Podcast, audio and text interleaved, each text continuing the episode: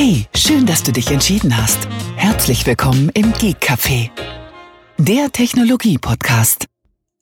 Hallo Tobi. Hallo Thomas, einen wunderschönen äh, guten Tag. Ja, genau, schönes Wochenende. Äh, ja gut, äh, kann das Wochenende schöner sein, wenn man sich hier vor dem Mikrofon äh, versammelt hat, um der Welt die frohe Kunde zu ver, äh, verkünden. Nee, das Welche frohe Kunde. Der Heiland nicht. ist geboren, ja. Ja, nee, okay. Keine Ahnung, äh, wa- was man in dieser Zeit so als äh, frohe Kunde ansehen kann. Da, da gibt es ja immer weniger, sag ich mal so. Ja, okay, letzte Woche hatten wir die frohe Kunde der neuen Macs, ja, das war ja, Ja. auch mal Zeit. Ähm, was, ja, man hat, und äh, die letzten, die Nachrichten die letzten Tage waren jetzt nicht so dolle. Ja, daher- ich, ich, ähm, ich wurde ja äh, mit einem Pressegerät von Apple versehen, hm? muss ich äh, fairerweise dazu sagen. Werde jetzt aber noch nicht über das äh, finale, ähm, über, die, über die finale Erfahrung sprechen, weil ich habe echt ein Das nicht, aber welches Gerät? M2 Pro, äh, Mac Mini. Ähm, der, Ah, muss, okay. der muss aber wieder zurück, äh, das muss ich äh, fairerweise ja. dazu sagen. Also der bleibt jetzt nicht im, äh, in, der Redaktion. Äh, bei anderen Gadgets ist es ja oft so, dass dann auch Geräte in der Redaktion Ja, schade eigentlich. Dann hättest Ja. du mir dein Studio schicken können. Äh, Nee, um Gottes Willen, ich würde den Studio natürlich behalten wollen. Selbst wenn, wenn ich den M2 behalten dürfte, würde ich wahrscheinlich den Studio vorziehen, ehrlicherweise. Ähm, leistungstechnisch kann ich im Alltagsbetrieb keine Unterschiede feststellen. Du, also mit meinen Anwendungsgebieten ähm, Hm. Muss ich echt auf Benchmarks zurückgreifen, um überhaupt äh, Leistungsunterschiede feststellen zu können. Weil so m, sehe ich da absolut keine, ähm, keine Unterschiede mit dem, was ich da so äh, mache, sag ich mal. Selbst äh, der hat nur 32 Gigabyte, also der M2 Pro, meiner hat ja etwas mehr, 64. Selbst da merke ich keine Unterschiede. Selbst da führe ich die Geräte nicht an, an die Grenzen, also beide Geräte nicht. Ähm, Was sagt dir das? dass ich den äh, Mac Studio Overpowered äh, ausgewählt habe, Mhm. meinst du? Ja, das kann sein. Ähm, aber das kann ja in ein paar Jahren schon wieder ganz anders aussehen, wenn die. Ja, äh, in ein paar Jahren. ja, ich habe ja vor, auf dem Ding lange drauf rumzuarbeiten, auf dem Mac Studio und von daher hm, habe ich mich da etwas. Ja, okay, aber was ändert sich denn bitte in, in zehn Jahren jetzt äh, an, an E-Mails? Äh, ich mache ja nicht nur E-Mails damit. Weil Äh. da, da ändert sich so viel nicht, ja. Also ich bin schon äh, multitasking-mäßig, also dass extrem viele Programme äh, offen sind und, und mit denen ich mehr oder weniger auch in Interaktion stehe, schon, schon sehr weit vorne, sage ich jetzt mal. Ähm, also vielleicht werden ja die Ansprüche der Betriebssysteme in, in naher Zukunft noch etwas ähm, größer oder die Performance äh, oder die Anwendungen werden etwas performance-hungriger oder ähm, man weiß ja nicht, was so kommt. Ne? Das äh, kann alles noch kommen. Ja, aber zum genauen Test werde ich dann in der nächsten Folge etwas mehr drüber ähm, berichten können. Äh, es, ich habe das Ding jetzt drei Tage. Ähm, es bringt jetzt nichts, dass ich da jetzt ähm, Genau, drei davon, oder der zweite davon waren einrichten. äh, ne, ja, ich habe halt so, so Kernanwendungen drauf installiert, Mhm. mit denen ich arbeite und äh, also auch die Anwendungen versucht äh, im Alltag abzubilden, die ich auch auf dem Mac Studio ähm, benutze. Aber also so ein richtiges, äh, ja, wie soll ich sagen, so einen richtigen Real-World-Test könnte man ja erst machen, wenn man den wirklich jetzt so ein halbes Jahr im Einsatz hat. Ich habe jetzt äh, drei Wochen oder vier Wochen Zeit, das Gerät zu testen. Da kann man zwar schon viel mitmachen und auch äh, schon viel einiges mit testen, aber so ein richtiger äh, Real-World-Test äh, wird er wahrscheinlich nicht ähm, abbildbar sein, nach meiner Meinung oder nach meiner Meinung, wie äh, Testszenarien abzulaufen haben. Ja, gut. Aber schön, dass wir mal wieder ein Testgerät bekommen haben. Mhm. Das äh, kann ja noch besser werden. Gut, das dazu. Ähm, zum Mac Mini in der Pro-Edition. Der übrigens allgemein in der Presse ganz gut angenommen worden ist. Auch wenn diese Baseline-Ausstattung ähm, wohl, nehmen wir das Thema mal als erstes, äh, wohl etwas ähm, Probleme macht, in Anführungsstrichen Probleme macht, oder Apple dort das gleiche ähm, Design bezüglich der SSDs vorgenommen hat, wie bei den MacBook Air M2 Geräte mhm. in der äh, Baseline-Ausstattung. Da haben sie ja auch nur auf Solo 256 Gigabyte SSD-Chips gesetzt äh, und nicht auf eine äh, duale NAND-Bestückung. Und erst die größeren Geräte haben dann etwas performantere oder haben eine duale NAND-Ausstattung. Und das äh, findet sich jetzt in der Baseline-Ausstattung vom Mac Mini und auch in der Baseline-Ausstattung vom MacBook Pro wieder, dass da die etwas ähm, günstigere Lösung gewählt worden ist ja, finde ich jetzt nicht so elegant. Ähm, ich sag mal, beim Mac Mini in der Baseline-Version, da kann ich es noch eher verstehen als bei den äh, MacBooks, weil da steht ja letztendlich auch ein Pro dahinter und ich finde es jetzt nicht unbedingt Pro, wenn man da wissentlich langsamere ähm, SSD-Lösungen verbaut, wobei doch wesentlich mehr gehen würde. Und ich denke, das ist eindeutig eine Entscheidung der der wirtschaftlichen Seite her oder aus der wirtschaftlichen Seite heraus. Und da, da hätte man doch gerade im Pro-Bereich sich etwas anders verhalten können, meine ich zumindest. Schön ist es nicht. Man wird, klar, man kann sich mehr wünschen, ja, mehr geht ja eigentlich immer, ja, oder wäre schön. Ähm, aber, pff, mein Gott, wer sich die, die kleinste Ausstattungsvariante kauft, also wir werden es ja zum, zum Beispiel nicht, ja, also von daher wird es uns nicht treffen. Und äh, selbst in der Standardkonfiguration sind sie ja jetzt nicht äh, irgendwie Schneckenpost langsam. Nein. Ähm, von daher, äh, klar ist es halt schade zu sehen, dass mit dem ersten Upgrade, was man nimmt, äh, auch dann bessere Performance bekommt. Aber äh, ja, mein Gott, äh, ich würde sagen, für die Anwendungsfälle, wo man eh dann sich mit einer 256er begnügt, ja, dann kommt es da, glaube ich, jetzt auf die Millisekunden dann auch nicht an. Ja. ja, also ich sag ja, bei Mac Mini kann ich es noch verstehen, aber bei den MacBook Pros ist es ja auch so, dass es bei den 512er äh, Geräten ähm, schon stattfindet, diese Leistungsreduzierung. Und da wäre ich zum Beispiel ein Kandidat, der mit 512 Gigabyte. Ja, okay, sie reduzieren es ja nicht die Leistung ist es ist ja nicht so, da, es ist ja nicht so, dass sie da eine Drossel drin haben bei der Größe, ja. Naja, aber die, die, äh, die Ausstattung ist halt so, durch diese, diese äh, Solo-NAND-Bestückung hast du hm. halt eine geringere äh, Geschwindigkeit halt. Und es, es geht halt mehr. Man sieht es halt, wenn man jetzt die 1 Terabyte Version nimmt, die haben halt eine, eine, eine duale Ausstattung und dadurch halt mehr Performance, ähm, weil halt dann mehr ähm, ähm, Datendurchsatz realisiert werden kann durch diese duale äh, NAND. Ja, aber wie gesagt, wer auf diese mehr Performance alle angewiesen ist, braucht wahrscheinlich sowieso schon mehr Speicher. Das ist ein Argument, das ist korrekt. Und ja. hat wahrscheinlich dann auch nicht jetzt, wie gesagt, dann diese mhm. SSD unbedingt im, im Ding drin. Gerade mhm. bei den MacBooks, ähm, wo du ja eh mobil unterwegs bist und vielleicht dann nicht unbedingt, außer du willst dann halt auch über die maximale Ausbaugrenze hinaus äh, bist du auf Speicher angewiesen und musst dann sowieso mit externen Platten arbeiten. Aber gerade wo du sagst, okay, ich hau mir dann gerne äh, zwei, vier Terabyte in das Gerät rein, weil ich, wie gesagt, auf externe Festplatten nach Möglichkeit vielleicht auch verzichten will, um halt mit möglichst kleinem Gepäck zu reisen, mhm. also was Zubehör betrifft, mhm. ähm, weil ich am Fotoshoot bin, weil ich vielleicht hier gerade mit äh, mit ein paar Videofiles am mobil am Arbeiten bin ähm, und dann halt die Kapazität gerne im Gerät hätte, ja, dann hat sich die Frage ja sowieso erledigt. Ja, ja okay, das ist richtig. Ja. Wie Gut. gesagt, es gibt die, es gibt die Fälle, wo man halt zu der Variante greift, okay. Aber wie gesagt, ob derjenige dann wirklich den Unterschied beim Arbeiten jetzt äh, merkt, ja, ob er jetzt, wie gesagt, das bisschen in Anführungszeichen schneller unterwegs ist, ja, hm. das, das ist die ein meisten Argument. Oder, oder vielleicht, ja, nie, nie, auch nicht vielleicht unbedingt die meisten, aber wahrscheinlich mhm. auch wieder die Hälfte oder so. Die werden da wahrscheinlich schon nicht mal großen Unterschied merken. Ja, mhm. ja klar.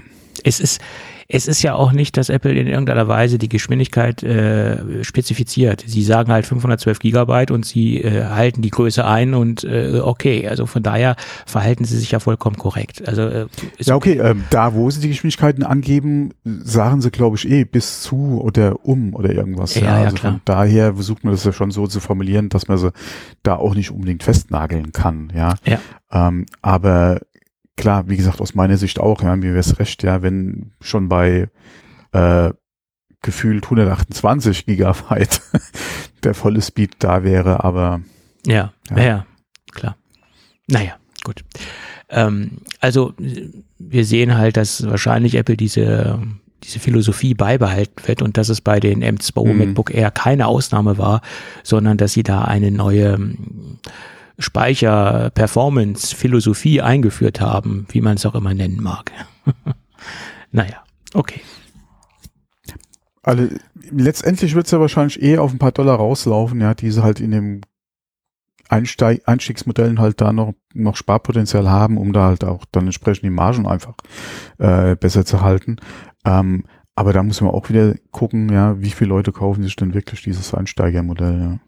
Oder das kleinste Modell. Es gibt doch viele, die halt dann sagen, okay, dann mache ich halt noch zumindest mal ein Upgrade rein und dann ja, ist schon gut. wieder im nächsten Sprung drinne. Das ähm, weiß ich jetzt wirklich nicht, äh, wie viele Leute das sind, äh, die jetzt äh, upgraden. Und, äh, und wenn du eh sagst, es ist ein Desktop-Rechner, ich will da, äh, oder mir sind die äh, SSD-Upgrade-Preise eh zu teuer, ich will mit externen arbeiten, dann stellt sich die Frage, glaube ich, sowieso nicht, ja. Mhm.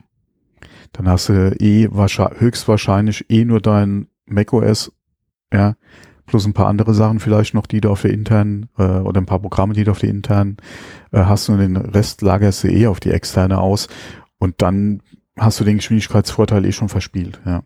Ja, ja, auf jeden Fall.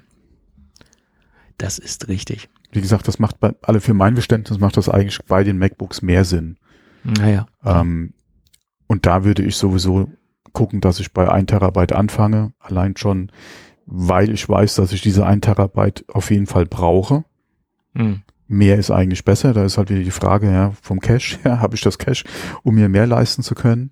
Äh, aber unter einem Terabyte würde ich da gar nicht anfangen. Ja. ja.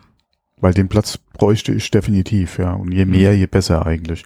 Aber vier, wir wissen ja auch, was vier Terabyte kosten. Ja, da. Ähm, ja, das, also ich sag mal, alles, was bei Apple so über diese zwei Terabyte Grenze hinausgeht, wird dann exorbitant teuer. Mhm. Also bis zwei Terabyte, da kann man wirklich noch so mit Zähne knirschen und alle Augen schließen irgendwie so durch, aufpreistechnisch, aber alles, was das dann, das dann schlägt, also die Kapazität dann schlägt, da, da wird's dann echt ja. heftig. Ne?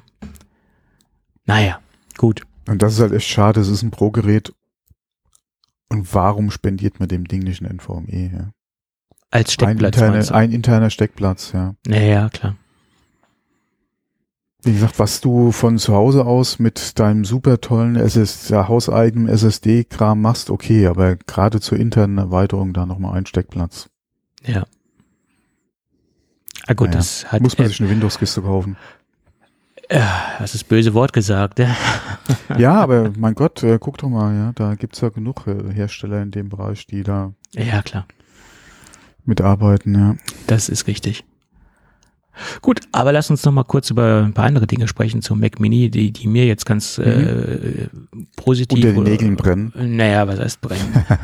äh, Stromverbrauch wurde ermittelt und das sieht so aus, dass der M2, ähm, also der Standard Mac Mini, äh, maximal 50 Watt verbraucht. Der M1 hat maximal 39 Watt verbraucht. Also auch da sieht man, dass die die ähm, Leistungsaufnahme schon ein bisschen nach oben gegangen ist, obwohl 50 Watt äh, im Maximalbereich für, für so eine Maschine mit, mit der Leistungs- äh, oder mit der Performance ähm, schon äh, mehr als okay ist, wie ich finde. Und der M2 Pro verbraucht maximal 100 Watt. Ja, wenn man sich anschaut, was dafür ähm, zusätzliche Kerne noch drin stecken und, und äh, äh, andere Dinge, ist das auch nach meiner Meinung vollkommen okay. Interessant wird es äh, im Idle-Modus, also im Schlafzustand oder im Ruhezustand. Da verbraucht das Ding nach wie vor, also beide Geräte verbrauchen dann nach wie vor nur sieben Watt und das ist auch exakt das, was äh, das Vorgängermodell verbraucht hat, also der M1 Mac Mini, der hat auch nur 7 Watt verbraucht. Und da fragt man sich dann auch wirklich, lohnt es sich noch, die Geräte komplett äh, auszuschalten? Wir hatten das gerade in der, hm. in der nicht, äh, in der Nichtaufnahme in der, in der Pre-Show, in der Pre-Show, die, die wir nicht veröffentlichen. Äh, da haben wir gerade drüber gesprochen. Äh, also bei 7 Watt, ähm, nach meiner Meinung, lohnt es sich nicht unbedingt, äh, das Gerät dann auszuschalten. Obwohl ich ja noch immer so einer der alten der alten Generation bin und meine Geräte abends komplett runterfahre, also meine, mein Rechner komplett runterfahre und morgens dann wieder starte. Ähm, ja, könnte ich mir wahrscheinlich jetzt auch abgewöhnen. Aber ja. 7 Watt läppern sich ja auch, ne, wenn man das äh, hochrechnet. Ja. ja. klar, Kleinvieh macht auch Mist. Das ja, klar. auf jeden Fall. Ja, ja. So ist es. Gut. Ja, das zum Mac Mini und ähm, äh, weitere Testergebnisse oder Testberichte dann in der nächsten oder spätestens in der übernächsten Folge. Hm, ja, aber wenn du mal guckst, ähm, weil du Stromverbrauch angesprochen hattest, vergleich das doch mal zu einem normalen Intel-Desktop. Ja. Ähm, da wird's echt schwierig. Da musst du dann, wenn dann schon in diesen, äh, ach, wie heißen die nochmal? Äh, NUC, Intel NUC-Bereich Bereich, mhm. Bereich gehen. Da liegst du wahrscheinlich ähnlich. Mhm. Das könnte ähnlich sein, ein bisschen mehr vielleicht. Ähm, aber die dürften auch so um den Bereich liegen. Ähm, da stimmt's dann aber, aber wenn man sich dann mal, müsste man sich Benchmarks angucken. Ich denke nicht, dass diese kleinen, in Anführungszeichen, Nux, die ähnlich im Stromverbrauch liegen, dann aber auf die Leistung kommen. Ähm, das wird wahrscheinlich eher schon schwierig werden. Und von daher nach wie vor, was, was Verbrauch zu, zu, äh, zu Leistung betrifft, liegt Apple, glaube ich, da immer noch gut vorne, ja. Ja, auf jeden Fall. Und ja, und bei den Nux kommt es ja immer noch darauf an, wie habe ich sie ausgestattet, weil da, du kaufst ja quasi so ein, so ein, so ein äh, Gerüst, sag ich mal, so ein, so ein Barebone-System und steckst dann dementsprechend Arbeitsspeicher äh, und, und Speichermedien, also SSDs rein. Und je nachdem, mhm. wie viel du da reinpackst, je höher wird natürlich auch der Stromverbrauch, ne? Ganz klar. Aber so ein Intel NUC, ja. das, äh, also müsste ich jetzt aus irgendwelchen Gründen hier mit, mit Windows arbeiten müssen, äh, parallel oder so, dann würde ich wahrscheinlich auch zu so einem kleinen Intel NUC greifen und würde mir den irgendwo dezent unter den Schreibtisch hängen, damit man ihn ja nicht sieht, dass da irgendwo noch ein Windows-Rechner steht, aber ähm, das ist, äh, wäre für mich auch noch eine Alternative, wenn ich jetzt äh, längere Zeit äh, mit Windows äh, arbeiten müsste in irgendeiner Weise. Ja, wobei es gibt ja auch so kleine Systeme auf AMD-Basis. Ja, ähm, wäre die Frage, ob das vielleicht dann äh, ja. Äh, wie, es wäre ja beides Windows, also egal ob jetzt ja, Intel oder AMD, du würdest außer du würdest dann sagen, okay, du willst Linux, ja, das andere böse Wort. Nö, das ist nicht so böse wie Windows. ja. ja. Aber wie gesagt, da wäre AMD ja eventuell auch noch eine Alternative. Ja. ja, ja. Ähm, wobei da ist wieder die Frage, ich denke, da hat so ein Intel NUC wahrscheinlich sogar noch die, also was Stromverbrauch betrifft, äh, wahrscheinlich sogar die Nase noch vorne, ja, im Vergleich zu AMD. Aber das müsste man sich mal genau angucken, da bin ich jetzt nicht so tief im Thema drin. Aber wie gesagt, gerade im Vergleich zu den Minis jetzt, äh, wie gesagt, so ein Intel NUC könnte da sehr ähnlich liegen, was den Strom, also mhm. wie gesagt, Stromverbrauch betrifft. Ja, ja. Ähm, alles andere, wie gesagt, müssen wir mal so ein paar Benchmarks laufen lassen, inwieweit da äh, das vergleichbar wäre, aber ich denke, da hat Apple immer noch mit, mit ihren M, gerade mit dem M2 die Nase auf jeden Fall vorne, ja. Mhm. Klar. Auch wenn Intel sagt, sie haben jetzt mittlerweile was in, in äh, hatten sie doch einen mobilen Chip, der auf jeden Fall mehr Leistung gebracht hat als der M1. Mhm. Allerdings lag der, was halt auch den Stromverbrauch betroffen hat, äh, äh, weit vorne, ja. Ja, und ich meine M1, äh, ich meine, Apple verlässt jetzt ganz langsam den das M1-Segment äh, in der, in der urtypischen Ausstattung, also das urtypische Modell. Es gibt nur noch einen Rechner bei Apple aktiv im Verkauf, der ein M1 drin hat, und das ist der iMac 24 Zoll. Und alle anderen Geräte sind mindestens auf M1 Pro unterwegs. Und ähm, ja, also von daher, selbst wenn jetzt Intel auf diesem Leistungsindex wäre, äh, wie der M1 ist, äh, das ist jetzt bald bei, bei Apple kalter Kaffee. Jedenfalls im aktiven Verkauf wird das demnächst kalter Kaffee sein. Mhm. Ja. Und äh, übrigens, ich würde jetzt keinem empfehlen, ein iMac 24 Zoll zu kaufen, weil das wird wahrscheinlich demnächst ähm, abgedatet, das Gerät. Äh, ja, wobei, da haben wir ja eh nie empfohlen, sich das Gerät zu kaufen, ja. Kommt drauf an, was man mitmachen möchte. Es gibt besonders, äh, es gibt einen Anwendungskreis, wo, wo das durchaus Sinn ergibt, so ein Gerät einzusetzen, aber der, der ist nach meiner Meinung sehr begrenzt, dieser Anwendungsbereich. Weil 24 mhm. Zoll ist einfach, äh, ja, ein bisschen wenig. Ja. Aber äh, gerade so im Counterbereich, so äh, ähm, Hotel, äh, Kassensysteme oder irgendwo so, so Point of Sale ist so ein 24 Zoll doch ausreichend, sag ich mal so. Ja. Wenn man da dann nicht auf macOS Software angewiesen ist, wäre die Frage, ob ein iPad nicht sogar die bessere Alternative wäre. Äh, ja. Aber klar. das, wie gesagt, kommt ja dann auf den Anwendungsfall drauf an. Das ist korrekt. Weil ja. gerade in diesem ganzen Postbereich hat sich ja auch viel getan die letzten Jahre, äh, was äh, iOS beziehungsweise also iPhone beziehungsweise iPad betrifft. Ja. Ähm, iPod Touch hat sich ja mittlerweile erledigt, aber da gab es ja auch die eine oder andere Lösung dafür, ja. Äh, gerade auch was so Third-Party-Scanner und Barcode etc. betroffen hat, da gab es ja auch einiges, gerade mit diesen Industrielösungen. Ähm, aber äh, es gibt da von einigen, gerade im iPad-Bereich, ein paar schöne Kassenlösungen, ja. Ja, klar. Da sind dann die meisten entweder mit den iPad der neunten Generation, sehe ich sehr viel im Einsatz, oder halt auch ein iPad Mini. Ne? Das, ist, hm. das ja. sind so die beiden Geräte, die da meistens unterwegs sind. Hm. So ist es. Aber wo wir gerade äh, bei aktuellen Geräten sind oder bei Updates von Geräten sind, lass uns doch nochmal über Mark Gurman sprechen in, im hm. Kontext zum Mac Pro. Da hat er seine Aussagen noch etwas konkretisiert, weil die Aussagen, die, wir, die er getroffen hat, wie, wie wir ja letztens das nochmal so schön auseinandergenommen haben, sind ja in sehr viele Richtungen interpretierbar gewesen. Bedeutet, er hat ja zum Beispiel geschrieben, äh, der Grafikchip soll konfigurierbar sein. Und das haben ja einige äh, Kollegen so interpretiert, Mensch, da kann man eine Grafikkarte reinstecken. Und ich habe ja in der letzten Sendung gesagt, oder in der vorletzten, ich weiß nicht genau mehr, wann es war, dass ich da nur von ausgehe, dass man sie äh, selektieren kann oder optional beim Kauf auswählen kann, aber ich nicht davon ausgehe, dass man die Grafikkarte ähm, extern erweitern kann oder mit einem mit einer klassischen PCI-Karte erweitern kann oder PCI-Express-Karte erweitern kann. Äh, und das hat er jetzt auch nochmal mehr oder weniger äh, unterstrichen, das Ganze, oder hat es nochmal klargestellt, dass es wohl so aussehen wird, dass der Mac Pro eigentlich nur speichertechnisch aufrüstbar sein wird. Also SSD-Steckplätze.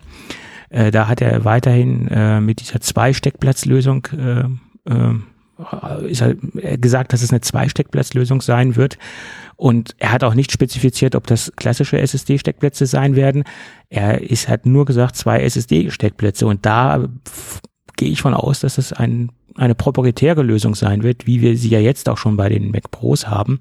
Da gibt es ja diese Aufrüstkits äh, direkt von Apple zu kaufen zu relativ ähm, selbstbewussten Preisen, äh, aber man kann halt nur im Moment zum Beispiel über PCI Express Karten beim aktuellen Mac Pro äh, NVMe dort verbauen.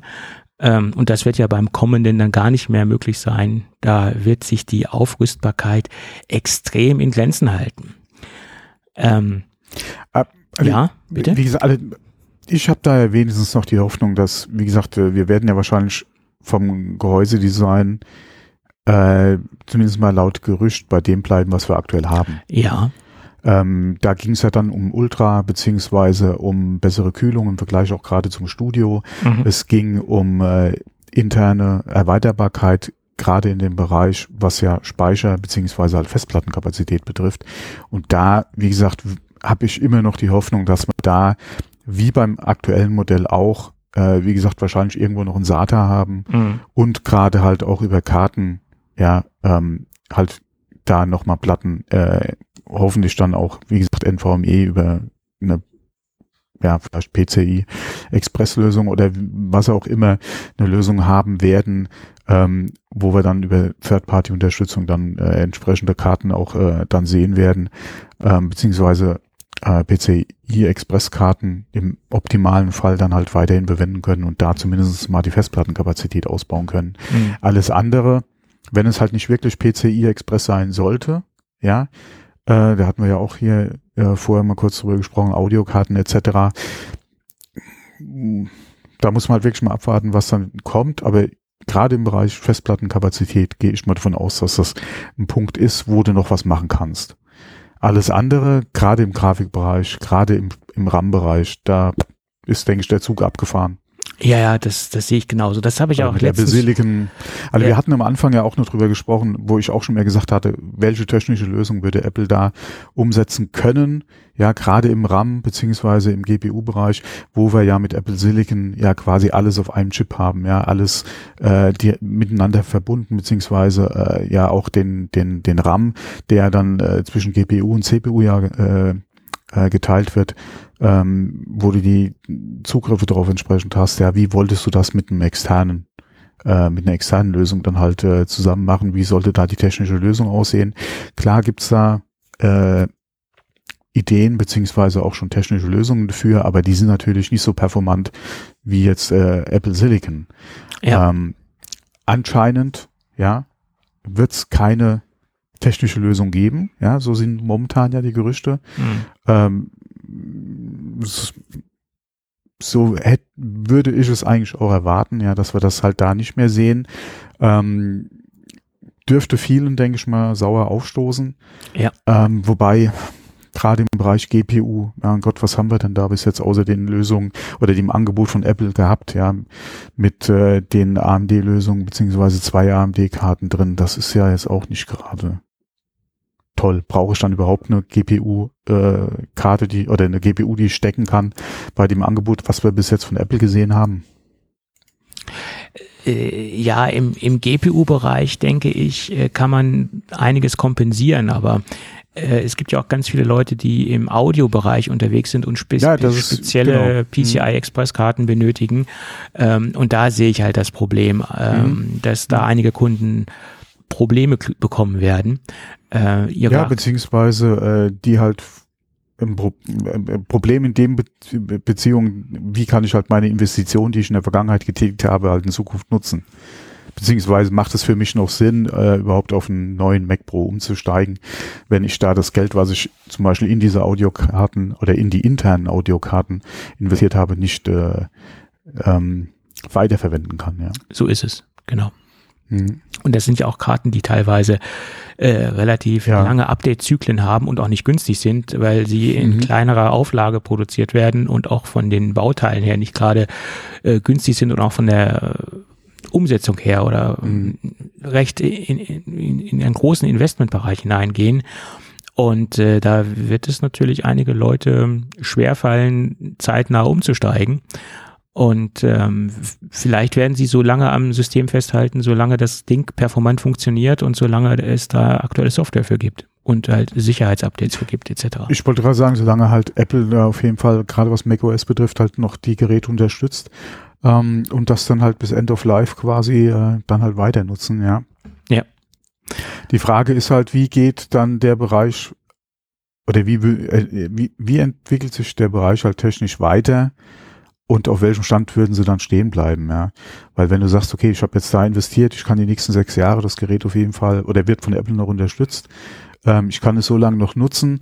Ja, mein Gott, was macht dein Audiokartenhersteller gerade u- unter Windows? Ja, welche, äh, welcher neue Hardware kommt? Ja, welche, wie entwickelt sich die Software weiter? Welche neue Funktionen kommen, die du auf deinem Mac vielleicht nicht nutzen kannst? Ja, das ist halt eigentlich das Problem dann, was dann ja nicht nur die Investition, die ich bereits betroffen habe, sondern wie entwickelt sich meine Plattform, die ich nutze, äh, dann weiter und ich habe keinen Zugriff drauf. Ja. Zum Beispiel, ja. Hm. Aber früher oder später werden dann halt auch diese Hersteller von, von diesen PCI-Karten mehr oder weniger, wenn sie äh, für, für den Mac entwickeln wollen, zugezwungen, irgendwie Thunderbolt-Lösungen Hm. äh, herauszubringen äh, oder zu sagen, ich verabschiede mich vom Markt und äh, produziere nur noch für den für den Windows-Bereich. Ne? Also das sind halt dann Entscheidungen, die halt in den speziellen, ähm, ich sag schon mal, Manufakturen getroffen werden müssen, weil das sind ja wirklich ganz kleine äh, Mengen an Karten, die da ausfallen. Das sind ja wirklich kein kein Massenprodukte, äh, keine Massenprodukte, die da produziert werden. Ja. Ähm, ja, ich, ich sehe das etwas, äh, also nach diesem German-Bericht sehe ich das äh, noch, äh, noch schwarzer oder noch schwärzer als äh, vor, vor ein paar Wochen oder vor zwei Wochen oder vor einer Woche, wie auch immer, ähm, weil er hat das dann nochmal wirklich konkretisiert und äh, ich könnte mir wirklich nur vorstellen, dass eventuell der Mac Pro sich dann preislich nicht mehr so extrem vom Mac Studio abhebt, weil dann ja auch die ähm, die Differenzierungspunkte nicht mehr so groß sind, ähm, wenn man wirklich nur davon ausgeht, dass er zwei SSD-Slots haben soll und dass er vielleicht mehr Leistung durch eine bessere Kühlung äh, herausholen kann aus dem SoC, weil es soll ja auch nur ein M2 Ultra sein ähm, dass vielleicht die Unterschiede zum Mac Studio nur so um die 20 Prozent liegen werden preislich und dass man dann sich äh, dann nicht mehr so dramatisch abhebt, was, was die Preisgestaltung beanlangt. Das wäre noch denkbar, finde ich. Hm? Hm. Ähm, die Frage ist, selbst wenn, wie gesagt, mit dem Preisunterschied, die Frage ist halt, welchen Mehrwert bietet mir der Mac Pro? Ja, ich meine, ich, ich gehen wir jetzt Gerade nochmal im Vergleich zum Studio ist halt die Frage, ja. Gehen wir jetzt nur mal von den zwei Steckplätzen aus, SSD-technisch und von einer etwas besseren Leistung durch die, durch das größere Gehäuse. Ja, okay, äh, zwei Steckplätze äh, SSD hast du im, äh, im Studio ja auch. Ja gut, da kann ich sie halt nicht aufrüsten. Ne? Das ist das. Also, ja, ne? das ist ja die Frage. Also, wenn das für ein Mac Pro kommen sollte und das sind dieselben Platten im Prinzip, dann macht es keinen Sinn, das dem Studio vorzuenthalten. Dann ist das eine Politik, äh, da müsstest du Apple auf jeden Fall mal kurz den Schuh äh, irgendwo hinstecken. Ja. Das, ähm, äh, das macht natürlich technisch gesehen keinen Sinn. Äh, firmenpolitisch, ja. für Apple würde es Sinn ergeben, da eine Differenzierung zu schaffen. Ne? Das ist halt so. Ja, aber da so gezwungen eine Differenzierung herzustellen, weil du sagst, okay, wenn du ein upgraden willst, äh, was wir dir durchführen für Schweinegeld, ja, dann machen wir das nur im Studio, obwohl es technisch äh, oder dieselbe Technik, äh, das machen wir nur im Pro, obwohl dieselbe Technik im Studio steckt. Sorry. Ja. Äh, das würde den gerade den äh, den Kunden in dem Bereich äh, noch saurer aufstoßen. Ja. Das Zu ist Recht. richtig. Und für mich stellt sich die Frage, wie viel mehr Leistung kann man aus einem M2 Ultra rausholen mit einer stärkeren Kühlung? Weil der M2 Ultra, der wird ja höchstwahrscheinlich dann auch im Studio äh, irgendwann reinkommen. Das, das davon kann man Frage. ausgehen. Und was kann ich aus dem gleichen SoC rausholen mit mehr äh, äh, oder mit besserer Kühlung? Das ist die Frage. Was kann Apple da äh, machen? Das Gehäuse ist natürlich riesig. Wenn das Gehäuse eins zu eins übernommen wird, äh, dann können sie sich da austoben, kühlungstechnisch. Sie könnten sogar eine Wasserkühlung reinbauen. Also, wenn sie wollten. Was Apple wahrscheinlich nicht machen wird. Ich glaube, es gab aber mal G5-Systeme von Apple, die serienmäßig eine Wasserkühlung an Bord hatten wenn ich richtig informiert bin. Aber das äh, ist nur so Halbwissen in meiner Retro-Ecke. Keine Ahnung, ob das wirklich so war. Äh, also wie gesagt, die Frage ist, was kann Apple kühlungstechnisch äh, äh, äh mehr rausholen oder leistungstechnisch mehr rausholen? Das ist die große Frage. Ob das wirklich äh, denn ein Mac Pro rechtfertigt gegenüber zum Studio. Naja, ich habe so das äh, komische Bauchgefühl, dass dieser Rechner uns keine Freude machen wird. Äh, ja, okay, die, der kommt ja sowieso für uns nicht in Frage. Oder zumindest mal für mich nicht. Ja. Äh, nein, aber äh, man, man erfreut sich ja trotzdem an, an High-End-Technik, die Apple rausbringt, egal ob es jetzt, äh, ob man das jetzt im Einsatz hat oder nicht im Einsatz hat.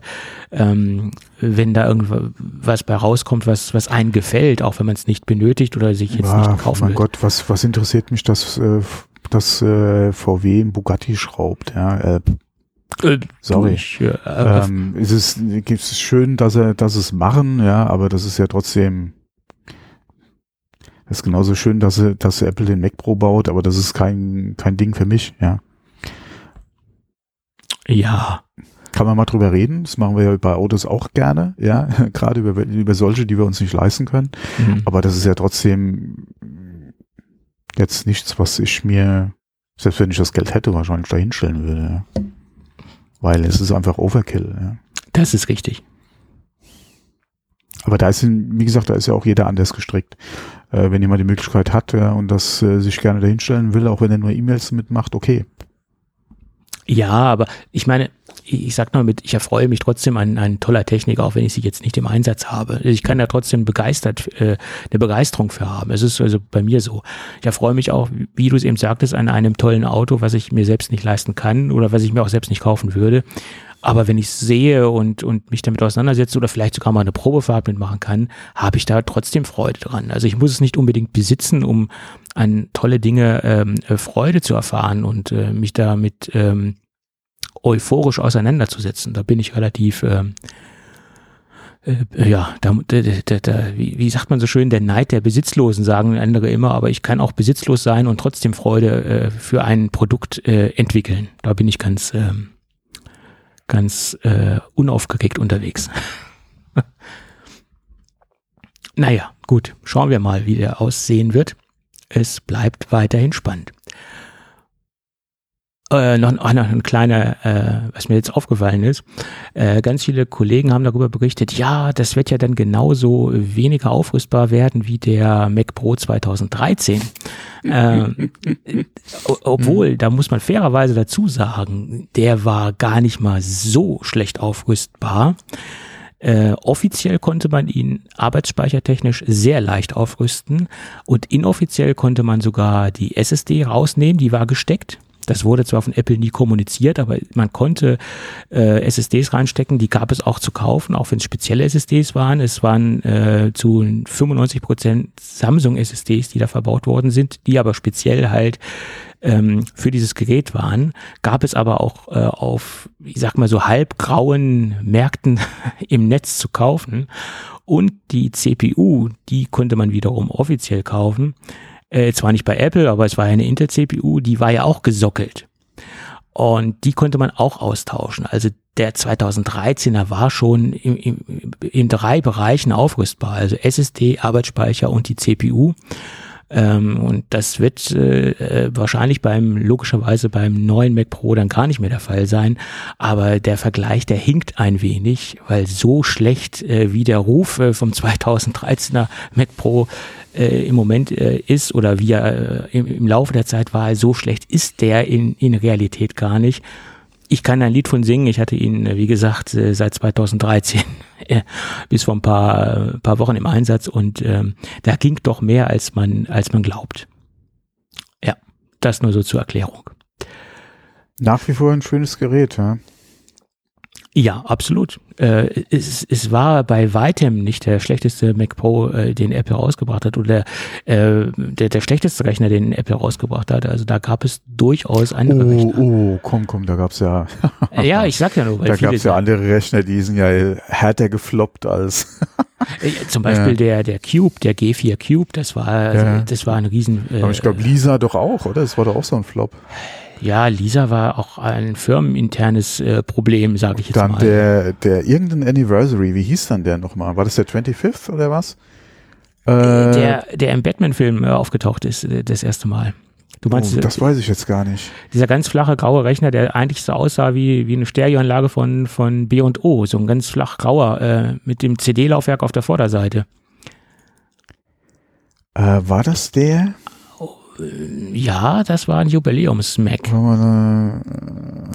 Das ist eine gute Frage. Wo, wo wir gerade bei Apple Lisa sind. Apple Lisa hat jetzt äh, 40-jähriges Jubiläum gefeiert. Nee, 20th äh, Anniversary Macintosh müsste das gewesen sein. Genau, du hattest die, ja, ja, genau, der war an der Front. Ja, ja, genau. Schweineteures Gerät. Das, ja, ja, genau. Äh, das LC-Display war äh, extrem schlecht. das war auch die Zeit, wo so die allerersten LC-Displays äh, rausgekommen sind. Also äh, klar, dass das natürlich nicht so toll war. Ne? Aber ein ja, absolutes so, Sammlerstück, das Ding. Das wird richtig hoch ja, gehandelt. Mein Gott, der G4 Cube, äh, so schlecht die Verkaufszahlen da waren, das war auch ein sehr tolles, also meiner Meinung nach ein sehr schönes und, und tolles Gerät. Ähm, du hast natürlich auch, was die Hardware betrifft, äh, warst du da schon sehr eingeschränkt. Ähm, aber trotzdem, nach wie vor wäre das eigentlich auch so einer, den ich gerne im Regal stehen hätte. Ja. Als Sammlerstück, als Designerstück? Es ist, es ist ein wirklich sehr schönes Gerät, genauso wie ja. der, der Lampen iMac. Da habe ich Gott sei Dank noch einen äh, hier stehen, ja. Mhm. Ja. Äh, wie gesagt, das sind alles so wirklich sehr schöne Geräte, ja. Mhm. Ähm, Absolut. Ja, okay, was wir da auch nicht vergessen dürfen, wenn wir schon über Flops reden, ist halt der Newton. Ja, der war halt seiner Zeit wesentlich weit oder zu viel voraus. Sagen wir es mal so, ja. Ja. Der, ähm, also gerade was Preis-Leistung betrifft, äh, war schon ein bisschen sehr grenzwertig und wie gesagt, äh, danach kamen ja dann eigentlich so die interessanten Geräte, gerade äh, was jetzt ähm, äh, wie, wie, wie hieß Palm? Palm war es, ja? Ja, ja. Ähm, die ja danach kamen, da, wie gesagt, da war Apple mit seinem Newton auf jeden Fall viel zu früh dran. Ähm, und der war in, ah, wie hieß denn der Film nochmal? Ah, Steven Seagal in der Bahn als Koch. Ah, Alarmstufe Rot 2. Kann da war, sein. glaube ich, ein Newton mit drin. Äh, Übrigens, äh, Steven Seagal kommt jetzt wieder zurück nach Apple TV. Er ist irgend, in irgendeiner Serie, habe ich äh, gerade gerade eine Überschrift gelesen. Ich weiß es nicht. Ich habe nur die. Steven Seagal. ja, Oh, das kann ich mir eigentlich. oh, Okay, okay. Äh, ich bin nur über so eine Über, Überschrift geflogen. Äh, gefährliches Halbwissen. Äh, müssen wir vielleicht nochmal äh, den, den Faktencheck drüber laufen lassen. Aber ich glaube, der, der hat jetzt eine Serie bei Apple TV Plus oder soll eine bekommen. Aber okay. Äh, Ist er aus Russland wieder raus? keine Ahnung. So tief bin ich nicht im, im Wissensthema, was, was den Schauspieler anbelangt. Alter, das würde mich jetzt echt überraschen, äh, überraschen ja. Okay. Aber ich, ich sag extra gefährliches Halbwissen dazu. Ich habe da wirklich nur über so eine Überschrift rüber gescr gescrollt heute. Äh, Oder, oder ist es die, die, äh, die alte Serie von ihm, wo, er, wo sie ihn da äh, quasi wie so äh, bei seiner Polizeiarbeit äh, begleitet haben? Keine Ahnung. Äh, müssen wir nachher mal recherchieren. Lass uns jetzt keine Spekulationen aufkommen lassen hier. Weil er war ja mal äh, hier so äh, Sheriff oder Hilfs-Sheriff bei, bei irgendeinem in der Stadt äh, und da haben sie ihn doch mal für so, so quasi Reality-TV begleitet. Okay. haben gezeigt, wie er da hier äh, halt Ausbildung oder Kurse gibt in, in, äh, und äh, wie er dann halt aktiv im Streifenwagen unterwegs war. Okay. Okay. Aber eine neue Sa Serie oder irgendwas ja, müssen wir nachher mal gucken. kann ich mir jetzt schlecht vorstellen. Müssen wir nachher mal gucken. Gut. Also würde mich freuen. Ich bin ja, also ich bin ja nicht, ich bin ja so ein alter bekennender Steven Seagal Film äh, Fan. Okay. Allerdings wie gesagt Betonung auf alt. Mhm. ja, weil die aktuellen Filme beziehungsweise auch das, was er wirklich macht und was er teilweise von sich gibt, ist ja, Grenzwertig. ah, das ist schon. Hm. Ähm, aber gerade so der der Anfang, ja, und so mittendrin kamen auch noch mal ein paar gute Filme, wenn man halt auf diese Art von Film steht. Mhm. Aber gerade auch die die letzten Jahre, das ganze, ah, ist schon viel Schund, ja, was da rauskam. Leider. Der hat auch leider irgendwo, ist er falsch abgebogen, aber Ja, Ja, das, das, das passiert öfter mal, dass da so einige falsch abbiegen. Ja, also, hm, was willst du machen? So ist das. Kann vorkommen. So, aber wie gesagt, Newton, genau. Da haben wir auch mal so ein paar Flops von Apple behandelt. Ja, das, also ich, ich würde das jetzt, also aus, aus meiner persönlichen Sicht würde ich das jetzt nicht als Flop einstufen, wo- obwohl andere das wahrscheinlich als Flop sehen würden. Ähm, er war, wie du es eben schon richtig sagtest, er war halt für, für die Zeit weit voraus. Und das Ja. war natürlich auch im Gegensatz zu dieser, dieser, dieser Palm-Geschichte, die ja dann rausgekommen ist, äh, von der Konkurrenz auch wesentlich teurer. Also ein Palm war ja relativ günstig. Ne? Das, äh, was Ja. mich beim Palm immer aufgeregt hat, um den vernünftig bedienen zu können, musstest du ja diese Graffiti-Sprache, also diese Zeichensprache von Palm Mhm. lernen, um ihn schnell und effektiv bedienen zu können. Und das war äh, damals echt nicht so, äh, so intuitiv. ne? Genau, und das Thema Handschriftenerkennung, das war ja auch gerade noch so im, im Anfang. Ja. ja. Äh, und ähm, klar, ja, da war halt technisch, oder es war ja noch nicht so viel möglich, wie man eigentlich für die Geräte äh, benötigt hätte, ja. Ja. Mhm. Ich, Ja. ich hatte, ich hatte mein Palm äh, aus, aus, aus dem Grund, weil das eines der ersten Personal Digital Assistant Systeme waren, die Mhm. zur damaligen Zeit äh, Konnektivität und Kompatibilität zu OS2 hatten. Und damals war ich äh, glühender OS2-Anwender und da war man quasi mehr oder weniger eingeschränkt auf diesem System, äh, wenn man halt ein PDA äh, nutzen wollte.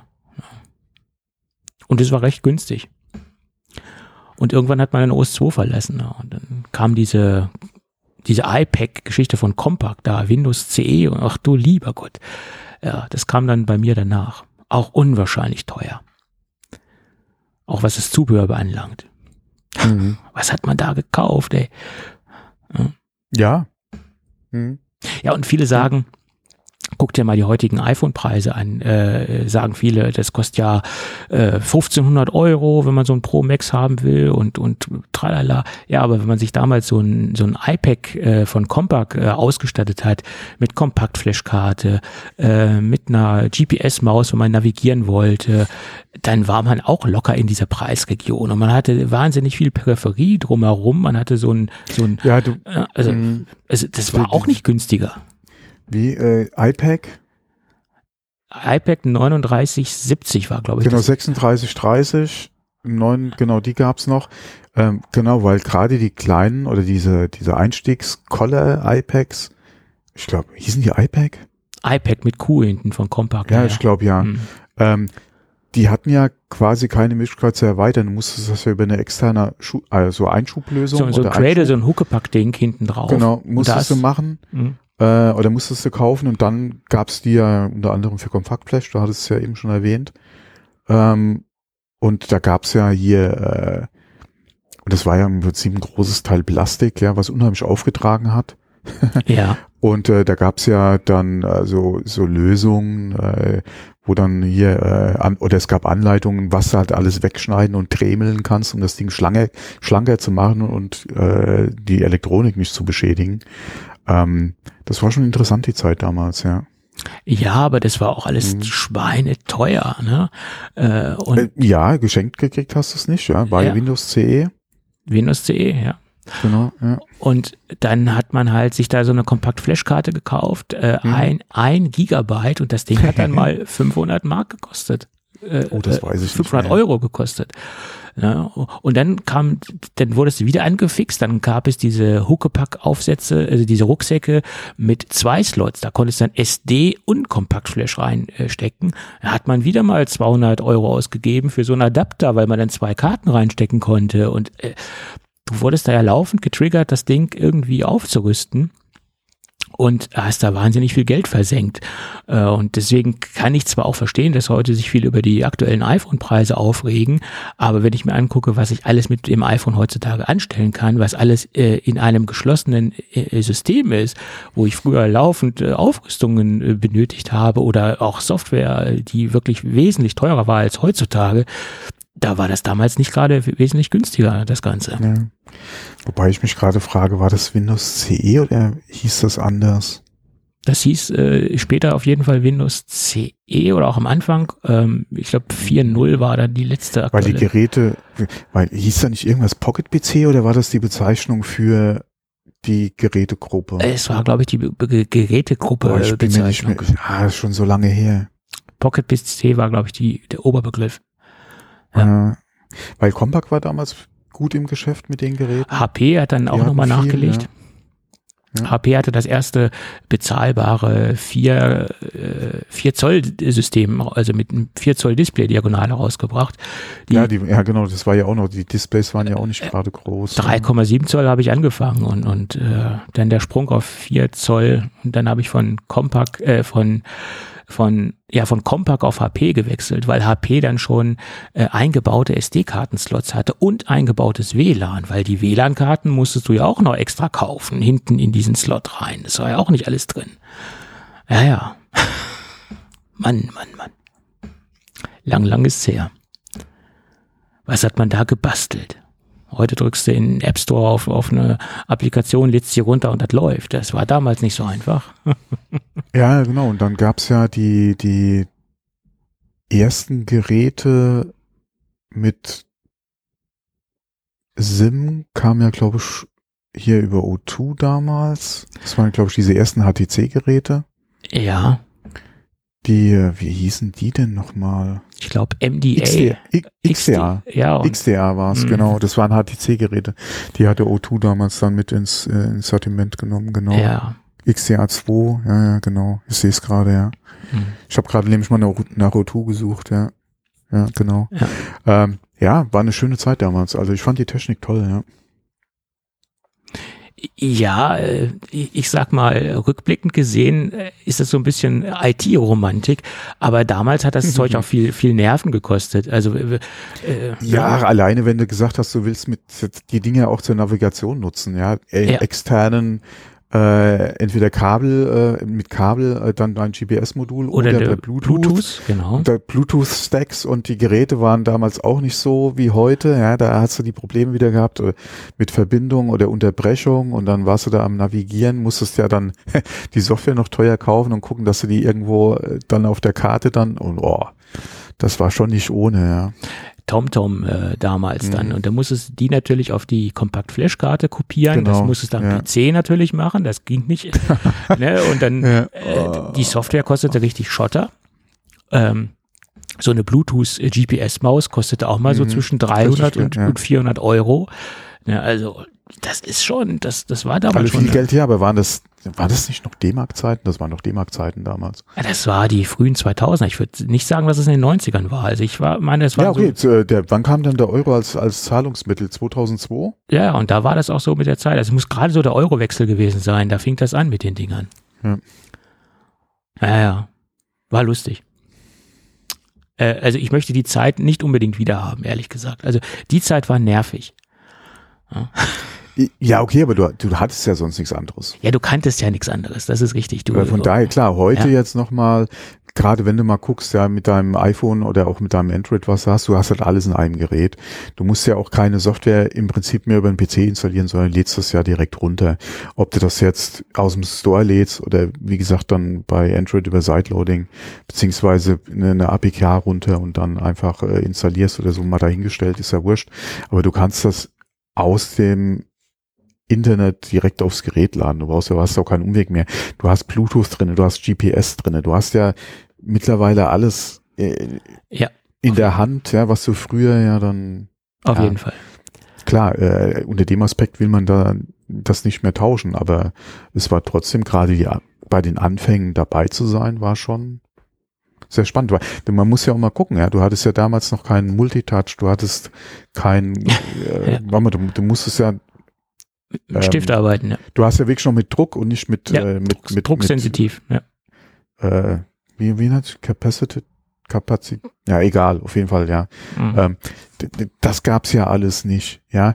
Äh, die, die ersten Geräte waren ja wirklich noch schwarz-weiß. Ja.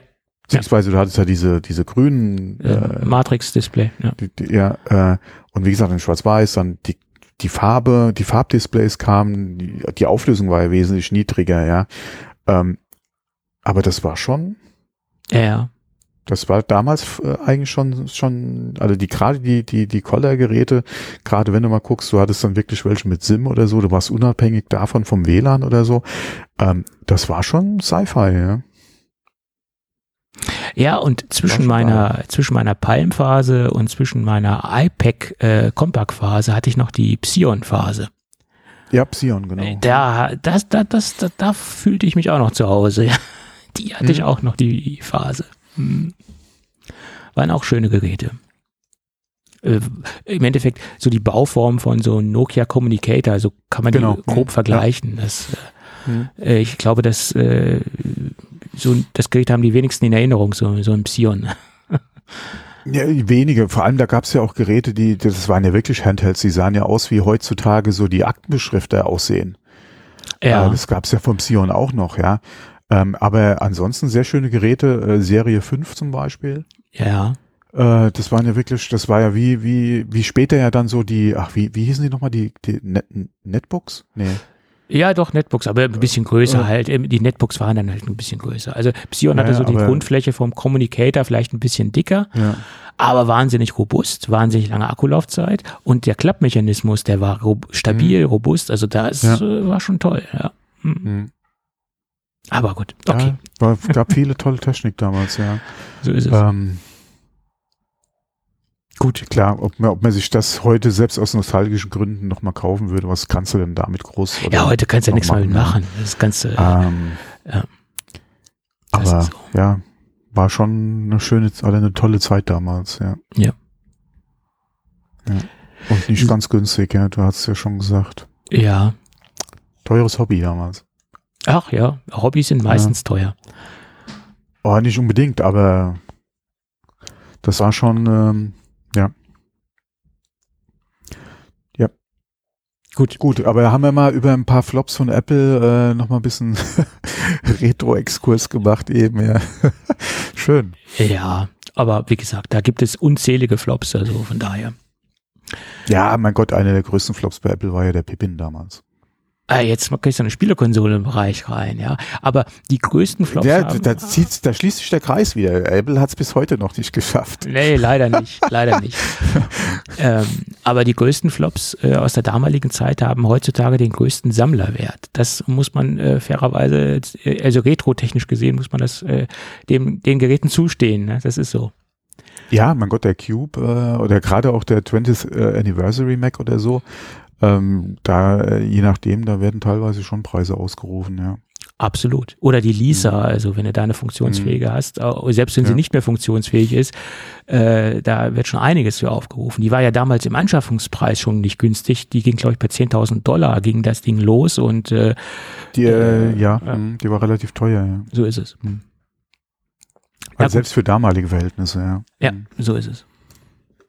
Gut, aber lass uns mal über äh, weitere wieder, wieder, steile, aktuellen Themen. Äh, ja. Ich hoffe, das wird irgendwann aktuell werden, das Thema, was Mark Gurman jetzt nochmal etwas konkretisiert hat, in einer erstaunlichen äh, Detailtreue, sagen wir es mal so, oder in einer erstaunlichen Tiefe hat er da nochmal ein paar neue Statements rausgehauen zum Thema Apple MR Headset, Mixed Reality Headset. Ach, ja, da, dein Lieblingsthema, ja, ja. ja. Ähm, mich wundert, an diesem Bericht wundert mich eigentlich nur, wie exakt er auf viele Dinge eingeht ähm, und ähm, was er da so ähm, ans Tageslicht bringt. Und jetzt, jetzt kommt auch ein wenig mehr Fleisch an den Knochen, sage ich jetzt mal. Ich finde, jetzt kann man Sicher? Ich finde schon, man kann sich etwas mehr vorstellen, in welche Richtung es gehen wird. So hundertprozentig kann man sich natürlich diese Thesen und diese Aussagen noch nicht ähm, ganz vorstellen. Das wird man wahrscheinlich erst dann können, wenn man so ein Gerät mal äh, vorgeführt bekommt oder mal auf einer Präsentation sieht oder wie auch immer. Aber man kann, wenn das alles so stimmt, was er da sagt, man kann so ungefähr die grobe Richtung entdecken, wo es hingehen soll. Zumindest hat er das nochmal, ähm, wie gesagt, nochmal noch ein bisschen genauer ausgeführt. Prinzipiell hat er auch nochmal die alten Gerüchte bestätigt, was die Hardware angeht. Da haben wir ja auch schon detailliert drüber gesprochen. Das will ich jetzt nicht nochmal alles wiederholen. Äh, Displaytechnisch, Sony soll da stark im Boot sitzen. Äh, M2 oder eine, eine Version eines M2-Chips soll äh, als, ähm, als Leistungsträger dienen oder als SoC dienen. Ähm, also das alles, was mehr oder weniger schon so grob be bekannt ist von der Hardware-Seite, hat er bestätigt. Er hat auch nochmal bestätigt, dass das Ding 3000 Euro kosten soll und da hat er nochmal so ein, so Subtitle eingeführt sozusagen. Wenn das Ding für 3000 Euro rauskommt, wird Apple an, an dem Produkt keine große oder sogar gar keine Marge dran haben. Äh, das soll im Endeffekt äh, in der ersten Version nur plus minus null auf den Markt kommen, weil da so viel Hardware drin steckt, so viel Technologie drin steckt, die im Endeffekt für 3000 Dollar angeblich nur kostendeckend äh, auf den Markt kommen soll. Das wäre natürlich eine steile, ist natürlich eine steile These. Ähm, was ich gelesen habe, die MetaQuest, da li liegen auch keine großen Gewinne drauf. Das, was äh, Facebook da raushaut, soll angeblich auch nicht unbedingt gewinnträchtig sein oder mit einer extrem geringen Marge rauskommen. Äh, äh, oder rausgekommen sein. Die MetaQuest kannst du ja schon kaufen. Äh, die kannst du kaufen, ja, ja. genau. Hm. Ja. Und ähm, der nächste Punkt, der ist etwas, äh, der ist neu, weil da da konkret über die Akkulaufzeit gesprochen. Zwei Stunden Akkulaufzeit. Ja, okay, das ist ein bisschen, bisschen mager, sage ich jetzt mal, äh, aber ist auch äh, ja einleuchtend, wenn man schaut, was da an Displays drin hängt und was auch an ähm, einem SoC drin hängt etc. Und weiterhin hat er gesagt, der Akku wird am Gürtel befestigt äh, mit einer, einer Kabelschnur und einem Art MagSafe-Kabel, die dann ähm, am Headset befestigt wird und am Akku. Das soll über eine Art MagSafe-Verbindung funktionieren. Akkugröße, also die physische Akkugröße, soll ungefähr so groß sein wie zwei iPhones übereinander. Äh, gut, äh, iPhone Pro Max oder iPhone Mini, das ist jetzt die Frage, äh, kann man sich jetzt aussuchen. Im schlimmsten Fall wird es die doppelte Größe eines iPhone Pro Max sein.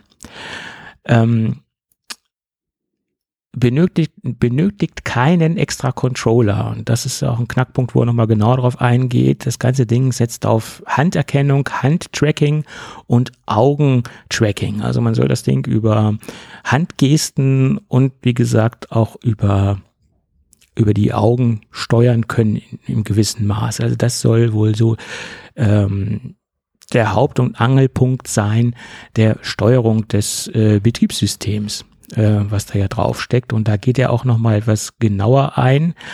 Und der einzige physische Knopf oder der physische Knopf, der als Steuereinheit äh, fungieren soll, das ist dann die digitale Krone. Ist auch ein schon älteres Statement von ihm. Äh, die soll dazu dienen, um umzuschalten zwischen AR und VR. Äh, noch eine kleine Erweiterung, es soll auch ein Lüfter, äh, äh, ein aktiver Lüfter, na gut, Lüfter sind meistens aktiv, also ein aktives Lüfterelement ähm, im Headset verbaut sein, um das Ding runter zu kühlen. Und das soll wohl auch einer der Gründe gewesen sein, dass man sich für eine ausgelagerte Akkutechnik oder eine Akkuverbindung ähm, entschieden hat. Erstmal das Gewicht am Headset und auch die die Kühlung oder die Wärme, die dort entsteht. Deswegen hat man wahrscheinlich auch den Akku ausgelagert. Ähm, und jetzt hat er so ein paar Statements noch äh, rausgehauen zum Betriebssystem.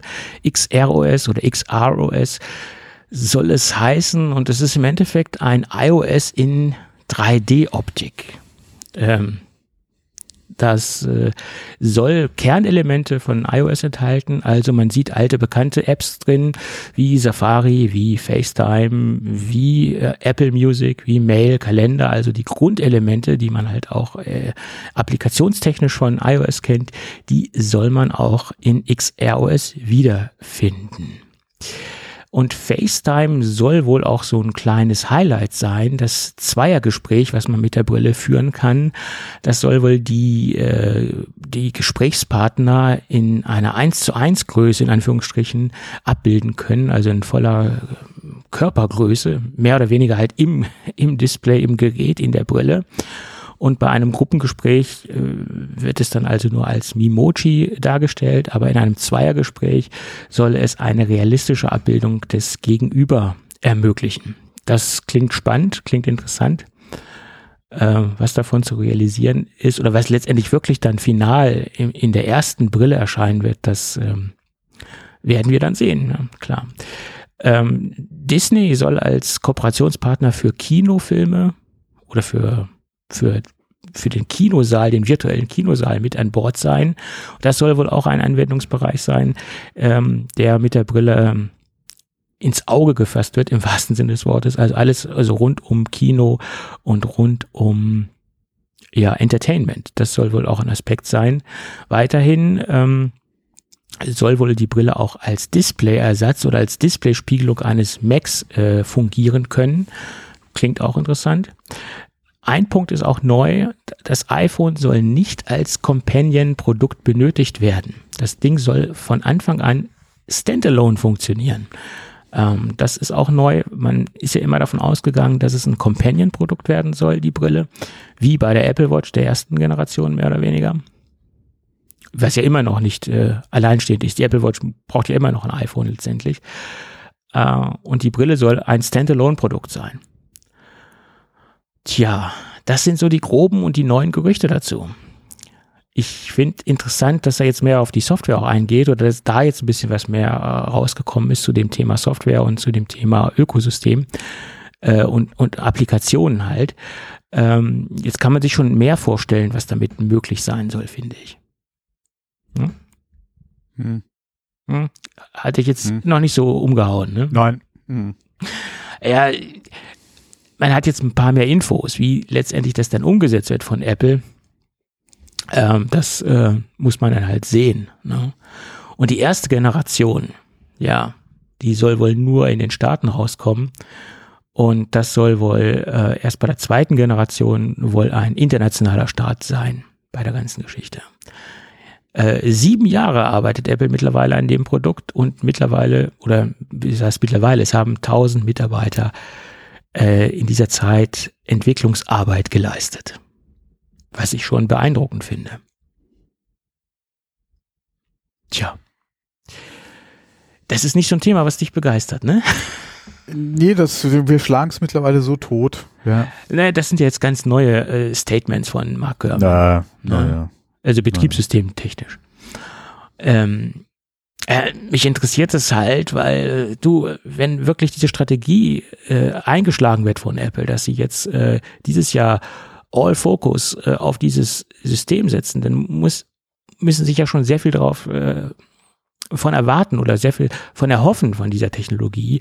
Ähm, deswegen ist es doch schon spannend, das Ganze zu, zu beobachten. Naja, gut. Und dann gab es noch einen ganz neuen Bericht, den ich heute Morgen kurz noch durchgelesen habe. Äh, The Information hat darüber berichtet, ähm, dass die Nutzer in Kombination und in Kooperation mit dem Siri Sprachassistent eigene Applikationen ähm, erstellen können für die Apple AR, MR Brille, wie sie dann auch letztendlich heißen mag oder was sie dann auch können mag. Das bedeutet, dass wenn man zum Beispiel in der realen Welt Objekte sieht, dass man Siri dazu auffordern kann, diese Objekte in äh, die virtuelle Welt zu übertragen. Und das soll in Form der Ob Object Capture API funktionieren. Und diese Object äh, Capture API wurde bereits 2021 äh, mit Monterey eingeführt. Und das soll wohl so der Dreh- und Angelpunkt sein, um Objekte, äh, die man in realer Umgebung sieht oder die man im realen Leben äh, erfasst hat mit der Brille, in die virtuelle Welt äh, übertragen zu können. Ähm, und man soll angeblich als Nutzer sogar die Möglichkeit haben, seine eigenen zusammengestellten Applikationen äh, dann auch in den App Store einstellen zu können. Äh, und es sollen jetzt nicht nur äh, tote Elemente sein, also wie jetzt ein Baum oder, ein, oder eine Pflanze, sondern man kann zum Beispiel auch, es wurde jetzt hier anhand eines äh, Tieres, äh, ich glaube es war eine Katze, dargestellt, äh, lebende Elemente äh, übertragen und da dann Animationen erstellen, in irgendeiner Form, äh, virtuelle Animationen äh, erstellen. Äh, das, äh, ja, das gibt jetzt äh, The Information zum Besten, äh, wie man dann natürlich aus dieser Übertragung von Elementen und die Erstellung von Animationen äh, Applikationen erstellen kann oder wie man daraus sinnvolle Applikationen erstellen kann, das ähm, erschließt sich jetzt für mich noch nicht so ganz. Ja, ich würde sagen, alle äh, richtige Applikationen, hm, mal großes Fragezeichen. Äh, vielleicht eher sowas in die Richtung wie Shortcuts. Dass du da ein paar, paar Sachen vielleicht da aneinander rein kannst oder so, ja, äh, und die dann vielleicht teilen kannst. Ähm, aber du kannst da kein, äh, höchstwahrscheinlich keinen äh, Mastodon-Client zusammenstricken. Das kann ich mir nicht vorstellen. Nein, ja. das nicht. Das, das bezieht sich ja alles auf diese VR, AR-Welt und äh, ich denke, das ist halt äh, ist halt die in erster Linie die Möglichkeit, Objekte in die Welt hineinzubekommen und vielleicht aus dieser Objekt ähm, Objekt-Scan-Geschichte oder auch diese Objektumwandlung dann irgendwelche, tja, was weiß ich, kleinen Apps zu gestalten, vielleicht auch irgendwas in Spiele, in die Spielerichtung. Ich, ich weiß es nicht. Also da fehlt mir jetzt auch so die, die Vorstellungskraft oder die Fantasie, ähm, was man damit machen kann. Ne? Das ist halt die Frage. Aber interessante Ansätze halt äh, sind schon dabei. Also wenn, dann wollen wir doch alle Pokémon dafür. Also ich nicht. Also ich habe mit Pokémon sehr wenig, sehr wenig am Hut. Ähm, äh, selbst zu meinen Kindheitstagen ähm, habe ich mit Pokémon sehr wenig am Hut gehabt. Hat mich nie begeistert. Äh, warst du in der Pokémon-Welt zu Hause? Ja, wer nicht? Ach so, okay, dann bin du ich wahrscheinlich Beispiel, äh, ja. Exot. ja. Nee, das war nie so meins ich habe mich da mal theoretisch mit dem Bereich Pokémon-Karten beschäftigt, aber das war auch aus einem Investmentbereich heraus. Also es ist ein großer Markt, der da existiert und da wird ordentlich ja. viel äh, hin und her gehandelt. Ne? Das ist, ist so. Aber äh, spieletechnisch oder irgendwie so hat mich das nie erreicht. Naja, gut. Äh, der Zeitplan sieht so aus, dass das Ding auf der WWDC oder spätestens auf der WWDC präsentiert werden soll. Das hatten wir auch schon vermutet und äh, dieses Jahr soll das Ding dann noch rauskommen. Äh, bin ich sehr gespannt. Aber 3000 Dollar ist natürlich auch schon mal eine Ansage. Da muss auch, äh, ja, ich glaube, dass. Ähm, naja, nee, da muss gar nicht. Guck mal, äh, das erste MacBook Air lag auch bei 1800 Dollar. Was ähm, hast du, du hast nicht so viel dafür gekriegt. Das war zwar eins der, es war zwar ein, ein vollständiger Laptop mit äh, 13 Zoll Bildschirm und einer ganzen Tastatur, ja, und trotzdem so klein und kompakt, beziehungsweise so dünn. Ähm, aber es war auch schweineteuer für das, was du gekriegt hast, ja. Ja, aber bei einem MacBook Air, was übrigens dieses Jahr äh, oder diese Tage äh, Jubiläum gefeiert hat. Ja, ähm, genau, 15. Ja. Hm. Genau, äh, da musste ich den Kunden, den Anwender, den Nutzer nicht noch erklären, was ich damit zu machen habe. Das war das. Ja, das höchstens, was er nicht damit machen kann, ja. Genau, das, das sprach für sich, das, das Gerät. Und das hat natürlich auch in der, ich sag mal, in der ersten Auflage auch eine relativ kleine Zielgruppe angesprochen, ne? weil es erstmal sehr teuer war und das waren, denke ich, so diese Enthusiasten, die unbedingt dieses kleine Gerät, was Steve Jobs ja damals in, aus dem Briefumschlag rausgezogen hat, mhm. unbedingt haben wollten. Das hatte die Faszination der, der, der Mini, Mini, Mini, siehst du, wenn man nicht sprechen kann, soll man es lassen und erst recht keinen Podcast aufnehmen. Äh, jedenfalls, dass es so klein und kompakt war, das war halt die, ähm, die Faszination an dem Gerät. Ne? Und ähm, das hat ja auch viele Berg- und Talfahrten hinter sich, ne? wenn man das mal so entwicklungstechnisch betrachtet. Später wurde es dann ja das, das Massenprodukt, weil es auch viel günstiger geworden ist. Später. Ja, die, der Preis ist ja mit den, mit den Jahren ja auch runtergegangen. Ja, ja. ja. Also, hm. Und jetzt geht's ja langsam wieder nach oben. Wenn ich mir jetzt das M2 angucke, geht's ja langsam wieder in die. Ja, du. Ja. Ja, klar könnte man auch sagen, äh, du kriegst natürlich jetzt auch mehr fürs Geld. Aber, ja, es wäre schlimm, wenn nicht. Äh, ja. ja. Hm. Aber eine ähnliche Entwicklung hat man ja auch beim Mini.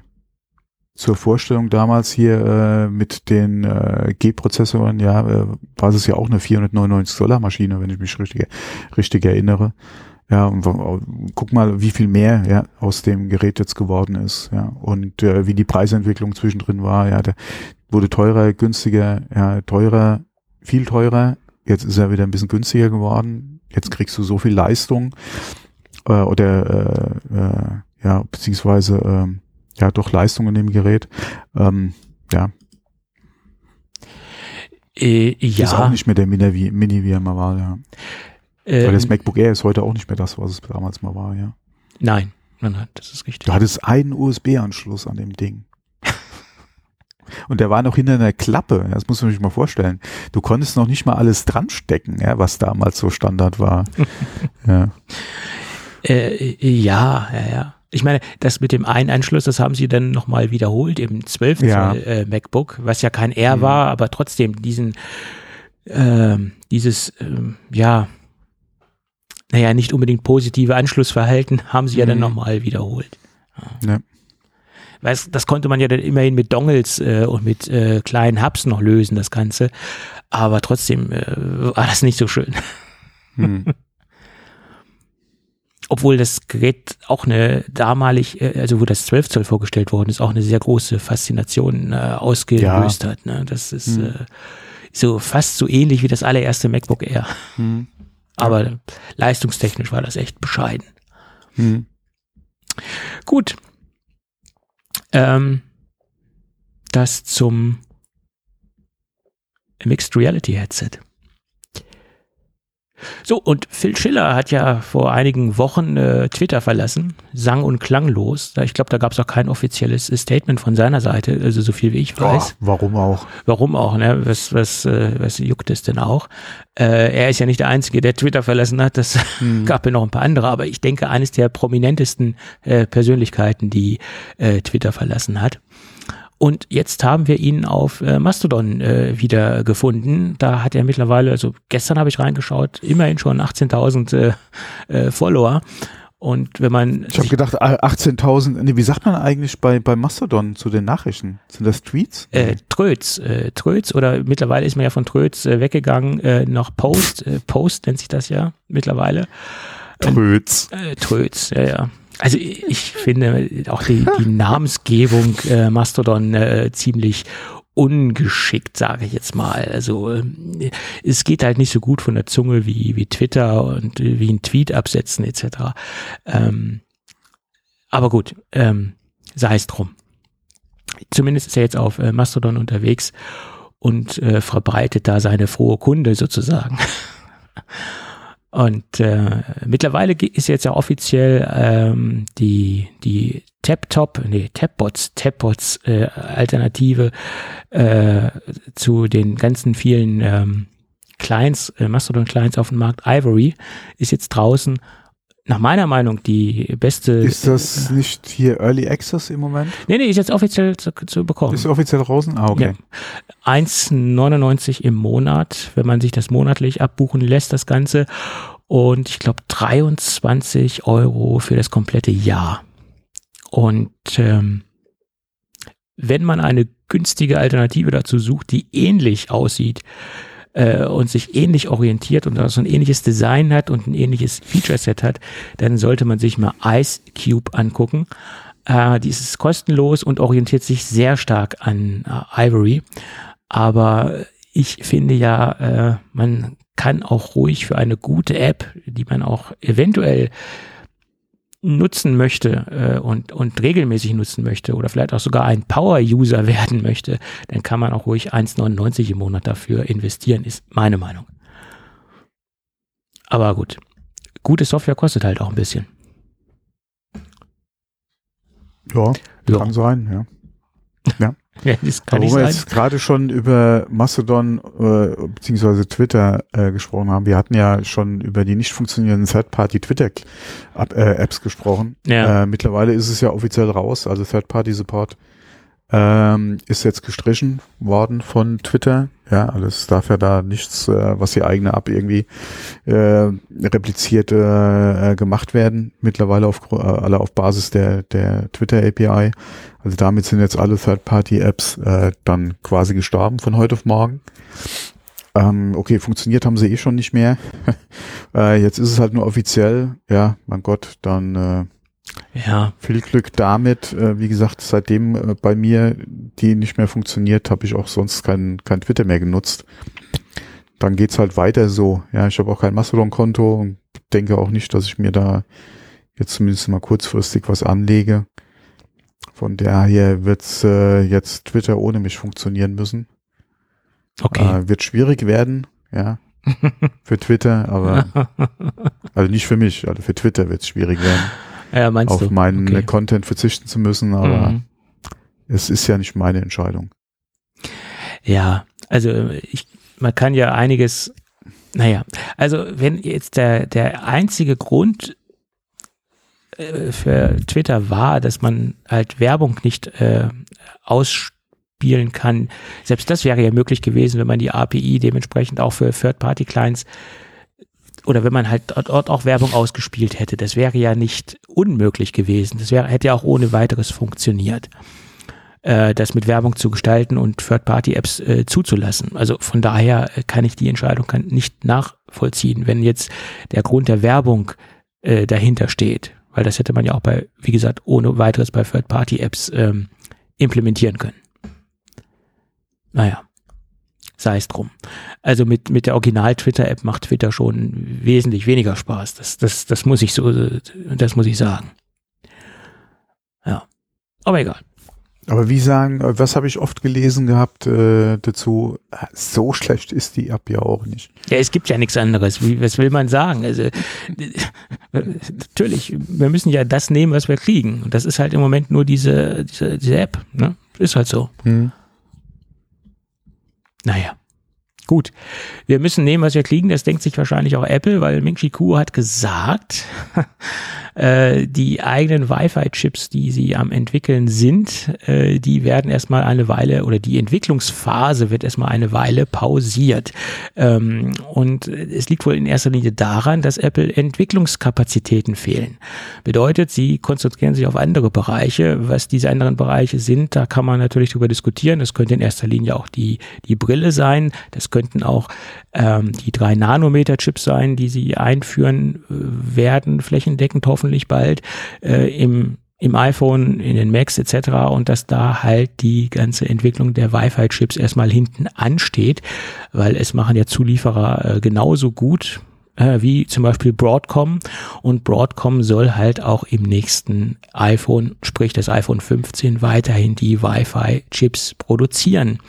Ähm, es soll wohl erst dazu kommen, dass Apple halt diese eigenen Chips dann einführen wird, wenn sie in der Lage sind, ähm, ein All-in-One-Chip äh, an den Markt zu bringen, äh, bedeutet Wi-Fi, ähm, Bluetooth und 5G. Also wenn diese drei äh, Funkstandards, diese drei Kommunikationsstandards in einem Chip äh, zu realisieren sind von Apple, äh, dann wird es wohl dazu kommen, dass Apple das dann äh, in ihre eigenen iPhones oder in ihre eigenen äh, Devices äh, verbauen wird. Aber das ist natürlich nicht ganz so trivial. Gerade jetzt der, der letzte Punkt, noch äh, diese 5G-Geschichte dazu zu bekommen, die soll wohl etwas schwieriger sein. Wi-Fi und Bluetooth in einem All-in-One-Chip, das ist wohl relativ, in Anführungsstrichen relativ simpel, wenn man weiß, wie es geht.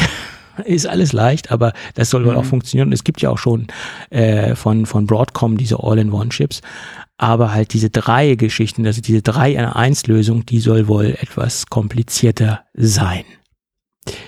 Und die Frage ist auch, ob Apple das überhaupt jemals selbst machen wird, weil diese Wi-Fi-Standards ändern sich ja relativ schnell und äh, diese Entwicklungszyklen sind ja relativ ähm, zügig, sage ich jetzt mal. Äh, und ob sich das Apple wirklich antun wird, antun will, das ist jetzt nochmal eine ganz andere Geschichte. Tja. Man muss halt Prioritäten setzen. Und wenn Sie da halt keine Kapazitäten für haben, dann streichen Sie das erstmal raus. Wenn Sie das mit äh, Third-Party-Chips genauso gut realisieren können, ist, denke ich, das eine gute Entscheidung derzeit. Ja. Gut. Dann sind wir eigentlich mit den Hauptthemen durch, oder? Thomas? Ja. Ah. Sorry, ich hatte, ich hatte hier stumm. Sorry. Ach. Ich sagte, da sind wir eigentlich mit unseren Hauptthemen durch, würde ich ja, sagen. Ja, hm, genau. Dann können wir jetzt doch in die ähm, Gadget-Ecke abbiegen. Können wir machen, ja, ja, klar. Ich könnte es mir heute ganz, ganz einfach machen. Ich könnte sagen. Mach's doch. Nee, mache ich nicht, mache ich nicht. ich könnte sagen, das Produkt, was ich heute bespreche, hat hat drei Kerneigenschaften. Es ist etwas kompakter geworden, es ist etwas robuster geworden und es hat einen wesentlich besseren Klang. Und damit wäre oh Klang, dann geht's dann äh, okay. Mhm. und damit wäre dann quasi die neue Produktgeneration äh, relativ simpel und einfach beschrieben. Ähm, und, und es würde es auf den Punkt bringen, äh, was den JBL Flip 6 äh, zum, äh, zum Vorgängermodell, den JBL Flip 5, unterscheidet. Aber damit würde ich dem Produkt ehrlicherweise nicht gerecht werden. Ähm, in der Vergangenheit habe ich immer gesagt, naja, es sind ja eigentlich immer nur so Evolutionen und keine Revolutionen in dem Bereich. Ich habe ja die komplette JBL Flip Serie quasi review-technisch begleitet. Und bei dem Produkt bin ich ganz, ganz froh, dass ich auch noch äh, quasi historisch gesehen auf die älteren Produkte zurückgreifen kann. Quasi, ich habe den nicht nur quasi, sondern ich habe den JBL äh, Flip 5 zum Beispiel auch noch bei mir im, im Gadget-Fundus und konnte den 6er und den 5er direkt miteinander vergleichen. Und mein Gott, bin ich froh, dass ich das tun konnte, weil dann wäre mir nicht aufgefallen, was sie da für eine geile Scheiße auf den Markt gebracht haben mit dem JBL Flip 6 äh, wie ich es eben sagte, in den vergangenen Generationen war es immer so, es gab nur so kleine Verbesserungen, nur so evolutionstechnische Verbesserungen. Da wurde da mal ein bisschen an der Schraube gedreht, da wurde da mal ein bisschen an der Akkulaufzeit gedreht, gab es ein bisschen neues Design. Ähm, und es war meine Empfehlung, ähm, ja, wenn ihr günstig das Vorgängermodell bekommt, könnt ihr ruhig das Vorgängermodell kaufen. Das neue Modell, das hat nicht so viele ähm, neue Features, dass ich ein der Kauf des neuen Modells unbedingt lohnen würde. Aber hier sage ich, kauft euch bitte nicht den Fünfer, es sei denn, er ist so günstig, dass es sich denn rein um den Preis handelt und der, der Preis der ausschlaggebende Faktor wäre. Aber ähm, versucht den Sechser zu nehmen, weil der Sechser ist so viel besser, äh, äh was den Klang und die, die Akustik beanlangt. Und das liegt ganz einfach daran, dass man äh, auch ein bisschen in die, äh, in die Bauteilekiste gegriffen hat und man hat dem Ding einen zusätzlichen ähm, äh, Treiber äh, beschert. Der Fünfer hatte keinen Hochtöner und hier hat man jetzt einen 16 Millimeter Hochtöner eingebaut.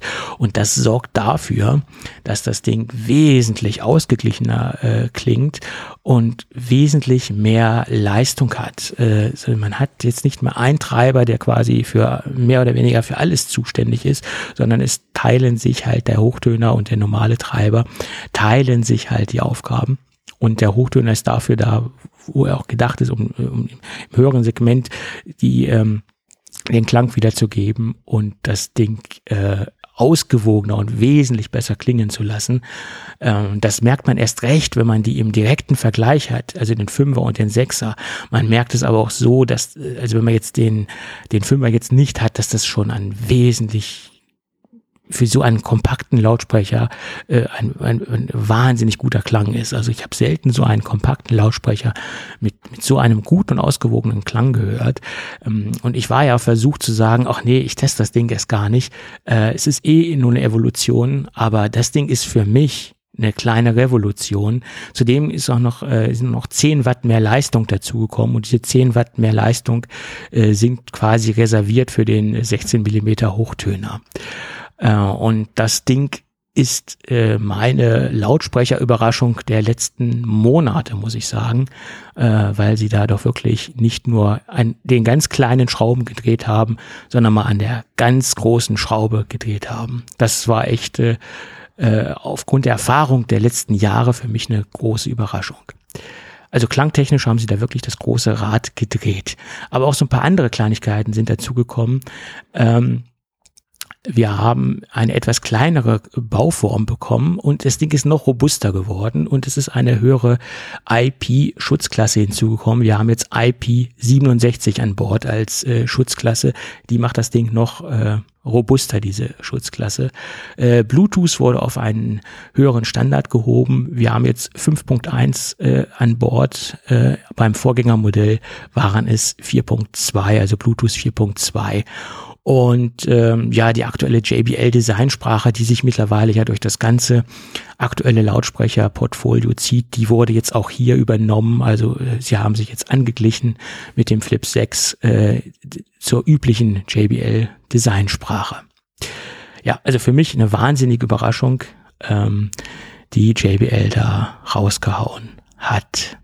Akkulaufzeit äh, 12 Stunden wird angegeben und die erreiche ich auch, diese zwölf Stunden.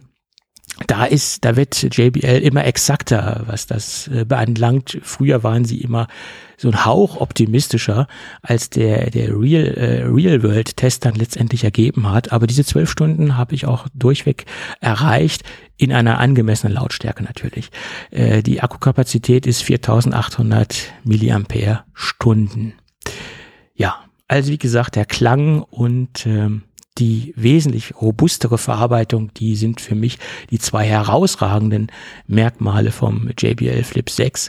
Und er ist auch relativ leicht. Wir haben hier nur 550 Gramm, ist doch äh, relativ leicht für das, was äh, an Klang dabei rauskommt. Tja, gut. Das alles äh, kann der Flip 6. Schön, schön. Haben wir es doch. Oder hast du noch Fragen zum Nein. Kleinen? Gut. Ich wollte eben nur anmerken, äh, anmerken, es klingt gut, was du gesagt hast. Es klingt gut, ja. Nein, es, Kleines Wortspiel. Es war, äh, ich meine, wir haben jetzt die sechste Generation und mhm. wenn man, wenn man alle durchgetestet hat und immer nur so kleine evolutionäre mhm. Schritte gegangen worden sind von JBL und auf einmal jetzt sowas kommt, dann ist man schon ja. überrascht. Ne? Das ist halt mhm. schon toll. Gut. Das dazu. Also, äh, Fazit, kauft euch bitte nicht das Vorgängermodell. Wenn ihr das Ding in die nähere Wahl äh, zieht, kauft euch bitte das aktuellste Modell. Es lohnt sich. So, Thomas, wir sind am Ende des ja. äh, Dokumentes genau. angekommen. am äh, Ende der Sendung sozusagen. Ja, wenn das Dokument zu Ende ist, dann äh, ist meistens auch die Sendung zu Ende, meistens. Es sei denn, wir finden noch Off-Topic-Themen. Wir sind ja heute auch so ein anmerken, zum Beispiel so unserem kurzen Retro-Ausstecher hier zu den Flops Ich- und ich äh, zu anderen Gadgets. gerade sagen, wir sind ja in die Retro-Ecke abgebogen. Hm. Ähm, wir müssten da echt mal eine Sonderfolge aufnehmen, so Retro. Also irgendwo habe ich hier noch ein XDA2 rumliegen, das weiß ich, aber das macht ja heute auch keinen Spaß mehr, den zu benutzen, ja. Äh, ich müsste auch irgendwo noch den iPad 3630 liegen haben, aber Ich glaube, ich habe noch das den, macht ja alles, wie gesagt, es gab keinen dann Spaß den mehr. 3670 und das äh, 3990 war dann das Topmodell, Mhm. glaube ich. Und, dann, und ich glaube, dann haben sie irgendwann auch aufgehört. Äh, Ja, ja. Wurde ja Compaq dann auch von HP aufgekauft und ähm, Ja. die Marke Compaq hat ja dann leider auch komplett den Markt, äh, glaube ich, verlassen. Es gibt ja, glaube ich, keine, keine Produkte mehr, die unter dem Label verkauft werden. Hm. Auch man ja, was es alles gab.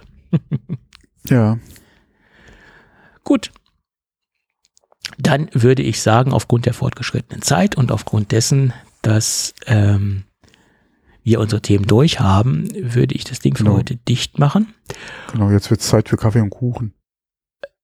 Ich habe Ja, leider keinen Kuchen. Es gibt also einen anderen Podcast, der sagt immer, gönnt euch Kaffee und Kuchen. Das ist so eine Abschlussformel. Ja, ja. Ja, ich gönne mir wahrscheinlich jetzt eher Schokolade, weil, wie gesagt, kein Kuchen im Haus, aber Naja, naja.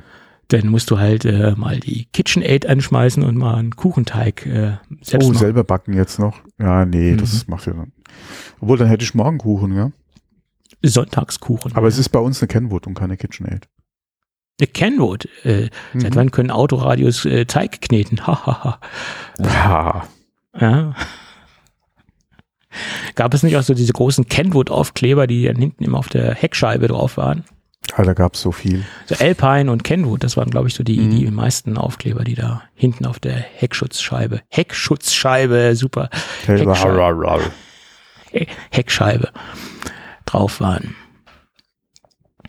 Äh, diesen Trend habe ich auch nie mitgemacht. Also ich habe zwar getuned, aber sehr Aufkleber meinst du jetzt? Nein, ich habe zwar getuned, aber sehr dezent und ich war mehr so im Bereich des, des Clean-Tunings äh, unterwegs. Also alle, alle äh, Beschriftungen abmachen, alle unnötigen äh, Zierleisten abmachen, alles so, so gecleant, das ganze Fahrzeug. Das war so meins, äh, ja.